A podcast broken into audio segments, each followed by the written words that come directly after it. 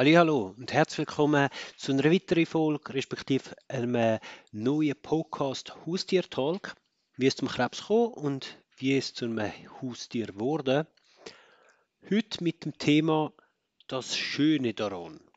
Ursprünglich, respektive vor 10 Sekunden, habe ich noch gefunden, es soll heißen das Schöne am Krebs, aber das klingt eben nicht so schön.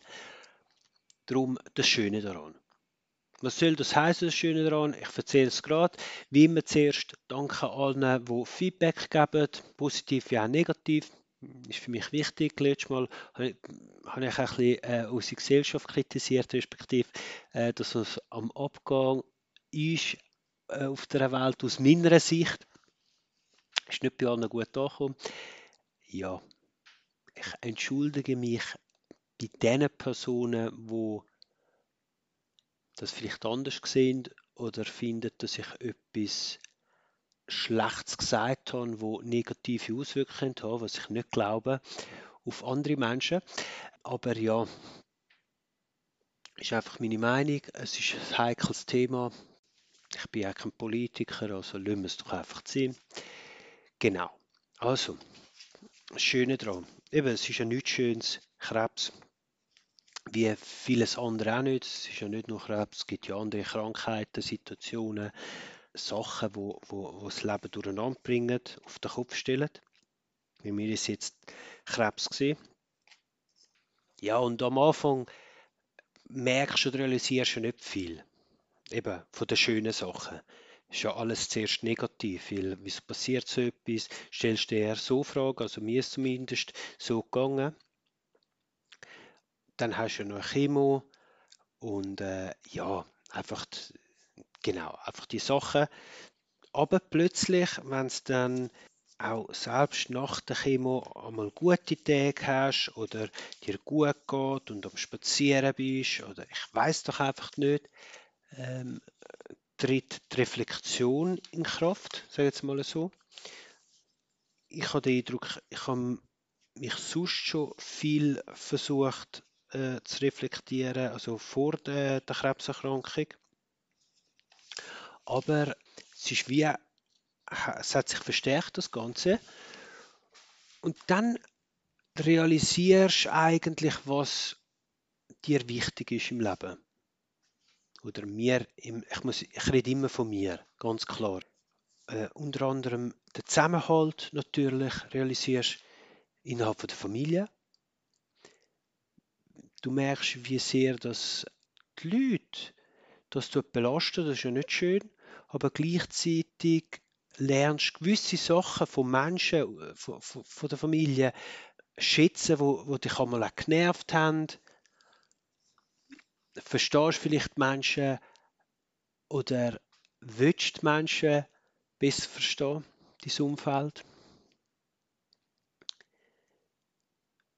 Du hast plötzlich alte Freunde, wo egal ob jetzt in der Vergangenheit etwas war, nicht war, ist einfach, wo, wo man sich länger nicht gehört hat, wo du realisierst, die sind jetzt auch präsent plötzlich und nicht einfach wild, wie es präsent sind, zum äh, Karma-Punkte sammeln oder sonst irgendetwas, weil du ihnen einfach wichtig bist. Auch deine Arbeitsgespänne, ich sage jetzt mal so, wo sind ja eigentlich nur Arbeitskollegen und trotzdem merkst, du bist ihnen wichtig. Du spürst einfach die Wärme, dass alles so echt ist und nicht gestellt ist. Und das ist schön. Es bringt dich näher zu anderen Menschen. Es wird einmal zu viel, müssen wir auch ehrlich sagen. Schaffst es gar nicht, kannst gar nicht das Ganze handeln. Aber gleichzeitig verspürst du eine Nähe, und Unterstützung und du verspürst auch von diesen Leuten nicht den Druck, dass du musst. Soll ich sagen, also eben, da kommst du eine Nachricht über oder jemand Leute an, aber du magst nicht, es ist niemand hässlich auf dich, man hat Verständnis, man, hat, man will ja einfach nur zeigen, hey, ich bin da, wenn etwas ist. Genau. Aber du realisierst auch andere Sachen, wie deine eigene Familie. Also ich bin ja 37 und hat zwei Kinder. Und das ist schon etwas, trotzdem, dass ich jetzt während der Chemo einmal eben schlechte Tage hatte. Trotzdem mehr Zeit hatte für meine Kinder, wie wenn ich gesund gewesen wäre und arbeiten wäre. Also, das klingt jetzt völlig bescheuert eigentlich. Aber ich arbeite 100%. Das heisst, ich sehe meine Kinder am Morgen und am Abend sonst, wenn ich dann heimkomme. Und klar, ich arbeite nicht bis um 7 Uhr am Abend, aber ja, es wird gleich spät. Also du hast nur noch vereinzelte Stunden für die Kinder. Und durch das habe ich, eben bei guten Tagen, kann ich äh, Kinder den ganzen Tag können geniessen, wenn ich möge. Ich kann bei, bei guten Tagen auch etwas unternommen. Ich bin bröteln mit, mit meinem Sohn. Ich bin im Freizeitpark. Wir sind viel miteinander spazieren, eben durch das mir das gut tut. Also Krebs hat schlussendlich eine stärkere, intensivere Verbindung zwischen mir, meinen Kindern, meiner Frau, obwohl wir uns einmal gleich gegenseitig auf den Sack gegangen sind, müssen wir auch ehrlich sagen. Aber ähm, auch gegenüber meinen Eltern, meinen Geschwistern, meinen besten Freunden, Kollegen und so weiter und so fort, also das ganze Umfeld, ist alles intensiver geworden. Das ist auch schön. Hätte ich vermutlich nicht so geschaffen oder verpasst ohne Krebs.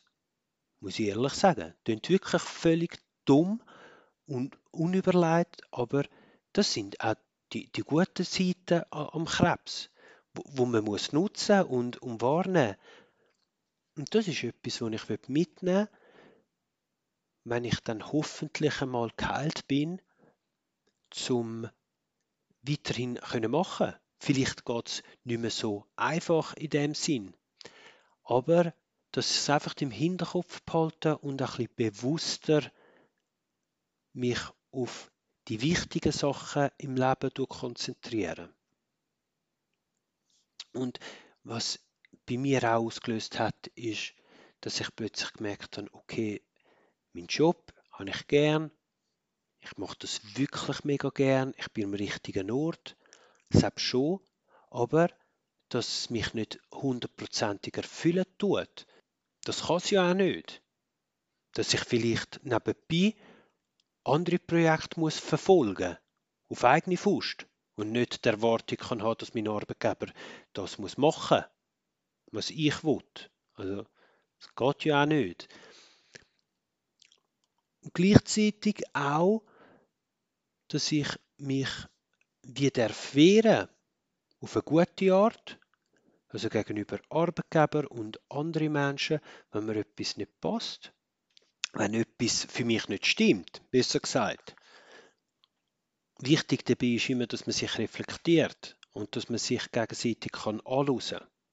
Und wenn man halt dann einmal nicht einer Meinung ist, dann ist es halt so. Dann würde ich heute ich gescheiter nochmal überlegen,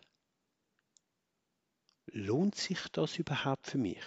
Wie wichtig ist mir das jetzt? Und habe ich überhaupt Chancen?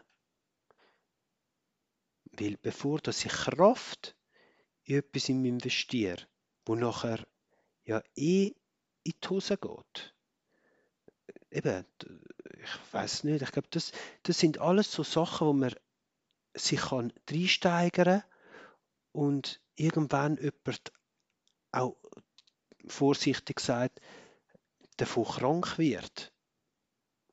Also sehr vorsichtig gesagt, aber ich behaupte, eben, wenn man zu viel Kraft in negative Sachen investieren, wo, wo man eh nicht weiterkommt, dann behalte, die gute Kraft lieber für den richtigen Moment. Ich sage nicht, man muss sich ganz zurückziehen, aber es gibt immer wieder Möglichkeiten oder die richtigen Momente. Also es kann in einer Beziehung sein, also eben, ich meine, wenn, wenn wir miteinander streiten, dann sind beide vielleicht auf 1000 und äh, dann, dann prallen ja Wörter eh äh, aneinander ab oder man sagt dann eh Sachen, die man nicht meint und in so einem Moment bringt es eh nicht irgendetwas ändern, weil da muss man ja zuerst oben runterkommen. Das Gleiche ist mit dem Arbeitgeber. Wenn du einen Chef hast oder eine Chefin, wo jetzt einfach nicht deine Sprache redet, wo einfach anders ist, wo es nicht wird verstehen oder du deinen Chef oder deine Chefin nicht willst, äh, willst verstehen, dann macht es ja keinen Sinn. Was willst du? Natürlich kann man da Sachen machen, aber die Frage ist immer, wie, wie weit lohnt sich das und wie hinterlistig wird es dann auch, das Ganze, je nachdem. Und ich habe jetzt im Lauf, obwohl ich, ich kann sagen, ich bin immer noch jung, aber im Laufe der Jahre habe ich wie gemerkt, dass schlussendlich, egal wie schlimm die Situation aussieht, oder besser gesagt, wie sehr man den Eindruck hat, Himmel, Arsch, das Negative gewinnt immer. Das ist nicht so, weil es kehrt. Es kehrt immer und es kommt, glaube schon immer wieder besser. Ich glaube, man muss einfach daran glauben und nicht zu fest an, an dem Negativen heben. Oder? Aber eben, das sind einfach nur meine Gedanken. Ja, also, darum, was, was hat Krebs mit mir gemacht? Krebs hat mit mir genau das gemacht, dass ich, ich merke, ich will wieder ich sein. Es ist wichtig, wer ich bin. Es ist mir wichtig, dass ich ein gutes Umfeld habe. Es ist wichtig, dass ich auch andere Menschen besser verstehe und dass ich nicht immer im Recht bin. Natürlich. Trotzdem muss es dir gut gehen. Also mir muss es gut gehen. Damit ich Liebe kann geben, sage jetzt mal so, muss ich ja ausgeglichen sein. Aber das, das, das ist meine Aufgabe. Also da, das, das ist nicht Aufgabe von meinem Umfeld, von meiner Frau, von meinen Kindern. Also die sind nicht schuld daran, dass es mir schlecht geht. Ich entscheide wie es mir geht. Und das, das ist mir so bewusst worden. Aber das ist ein Thema und das andere ist halt eben die Liebe um, mich herum. Eben meine äh, Familie, also eben Krebs hat mich näher zu, ähm, unter anderem auch zu meiner Schwee. Wir sind uns sonst sehr näher gestanden, aber ich habe schon mal gesagt, sie ist Nein, ich habe das glaube ich nicht gesagt. Das habe ich mal gesagt in einem Gespräch mit meinem besten Freund. Ich gesagt habe, meine Schwee ist im Moment der Mensch, wo mir am meisten Sicherheit gibt, dass alles gut kommt. Obwohl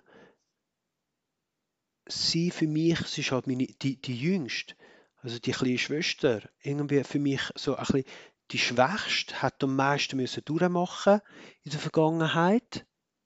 Aber sie ist sowas von stark und geht so gut mit meiner Krankheit um und gibt mir wirklich so viel Kraft, wo ich glaube, ich, äh, ja, also nebst meiner Frau, also meine Frau natürlich auch top, aber die ist ganz in andere, andere Situation. Also meine Frau muss, muss Familie handeln, also es ist einfach etwas anderes, aber meine Schwede, da merke ich, die das ist brutal.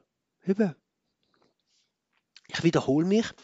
Also sie, ich merke auch oder realisiere, mein Bruder, wo immer so stark tut und das habe ich schon immer gewusst, dass er nicht so stark ist. Also nicht stark in dem Sinn, er ist einfach sensibel. Er, habe ich jetzt gemerkt, er kann wie am schlechtesten damit umgehen. Mit dem Ganzen. Obwohl ich eben ganz tief, wie soll ich das sagen? Er ist halt mein grosser Bruder. Er hat von Anfang an, seit ich auf der Welt bin, hat er auf mich aufgepasst. Das ist Tatsache, also auch aus Geschichten, die meine Eltern mir erzählen, wo er kleiner war. Also er war 18 Monate alt, als ich auf die Welt kam. Und meine Mutter hat mir erzählt, kaum habe ich einmal im Bett geschlafen, ist er angesäckelt, hat mir den Nuki gegeben, hat sofort meine Mutter geholt oder meinen Vater, er hat sich immer darum gekümmert, dass es mir gut geht. Er war auch der, der sehr früh sofort auf mich draussen, draussen mit anderen Kindern, wo alle sind immer älter waren, auf mich aufgepasst hat. Er hat mich immer mitgenommen und geschaut, dass es mir gut geht. Ich bin auch, wo er dann in Kinski gekommen ist, ich bin nie raus, bevor das mein Bruder vom Kinski heimgekommen ist. Habe ich nicht wollen, weil ich ihn gebraucht habe. Und darum habe ich wahrscheinlich das ganze Todesmal, wo ich die Diagnosen bekommen habe, habe ich das wie ein bisschen auch falsch eingeschätzt und denke, ja, ja, der packt das schon, aber er packt es eben genau nicht. Also respektive er packt es schon, aber der leidet. Und das tut mir natürlich auch weh und mega leid. Das wollte ich auch nicht. Und durch, durch das er ja mein älterer Bruder ist und ich immer den Eindruck hatte, er hat immer auf mich aufgepasst. Es ist schon eine Bindung da, eine schöne Bindung, aber wir haben nie sehr, sehr offen über Gefühle geredet. Weil er ist der, der, der ältere Bruder, der so stark ist und auf mich aufgepasst hat und der hat eh alles im Griff. Und ich hätte vielleicht ein bisschen mehr müssen anfragen, wie es ihm wirklich geht, was das mit ihm macht, was für Ängste das er hat.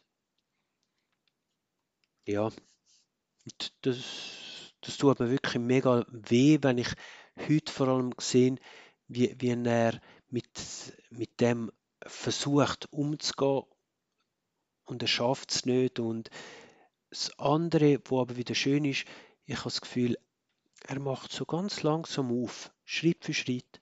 Das ist mega schön.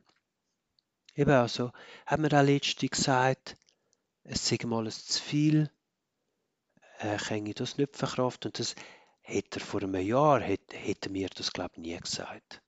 Das ist doch schön, wenn man das sagen kann. Genau, also das ist zu meinem Bruder. Ich glaube so, meine Mami, sie ist so ein bisschen alles. Ich glaube so, vorne durch ist sie mega stark. Aber hindurch geht es ihr mega schlecht, verständlicherweise. Meine, wer will schon, dass der eigene Sohn oder das eigene Kind äh, so eine Krankheit hat? Aber ich finde, die macht das gut. Ich glaube, die packt das auch. Ähm, sie soll einfach schauen, dass sie eben auch mal an sich denkt. Ich glaube, das ist auch noch wichtig. Also alle Mütter, die Kinder haben, die Krebs haben, wir packen das schon irgendwie. Mütter. Und es ist schön, dass er auf uns schauen will. Und ich weiß, es ist mega schlimm. Also ich würde mir es nicht vorstellen wenn eines von meinen Kindern so etwas hat. Aber wir brauchen euch. Oder? Und darum, äh, ja. Und dann gibt es meinen Vater, wo eben der ist auch so eine starke Persönlichkeit, mega stark, aber hochsensibel. Äh, und der kann es nicht zeigen. Und bei ihm merke ich jetzt, äh, zu spät, auch wieder, zu spät habe ich gemerkt bei ihm, er hat mich immer zum Essen einladen und ich habe mir gar keine Lust gehabt. Also ich bin viel mit meinem besten Kollegen einmal go, go zu Mittag essen und habe das aber immer kommuniziert. Also der Papi hat mir einmal am Vorabend angelötet, ja und morgen kommst du essen? Ja nein Papi, morgen gehe ich mit dem Dings essen. Mhm, okay, und dann hat er aber gleichzeitig am nächsten Tag, also eine Stunde vor, vor dem Mittag, hat er nochmal können anrufen, um zu fragen, ob ich essen gehe. Dann habe ich gesagt, nein, ich gehe ja mit ihm essen. Und dann hat er einmal gefunden, ja, aber hey, jetzt ja gekocht, jetzt ist alles parat. Und da habe ich mich einmal genervt gefunden, Kopfschutz los nicht zu. Mal sehr wohl los zu. Ich kann einfach nicht sagen, dass er mich wo sieht, dass ich ihm wichtig bin. Also zeigt das so, oder? Er will mich einfach präsent haben, er will mich in seiner Nähe haben und kann es einfach nicht sagen. Macht es so. Aber äh, und, und so unterschiedlich sind Familienmitglieder.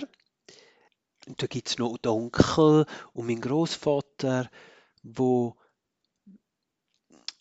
für mich, dort, bin ich am also dort, dort habe ich mich nicht geirrt, sage jetzt mal so. Mit meinem Onkel habe ich von klein auf eine wunderschöne Beziehung und ich glaube, wir können relativ ehrlich miteinander umgehen, obwohl von außen jeder, der uns sehen würde, würde sagen, die können das nicht und wir können das.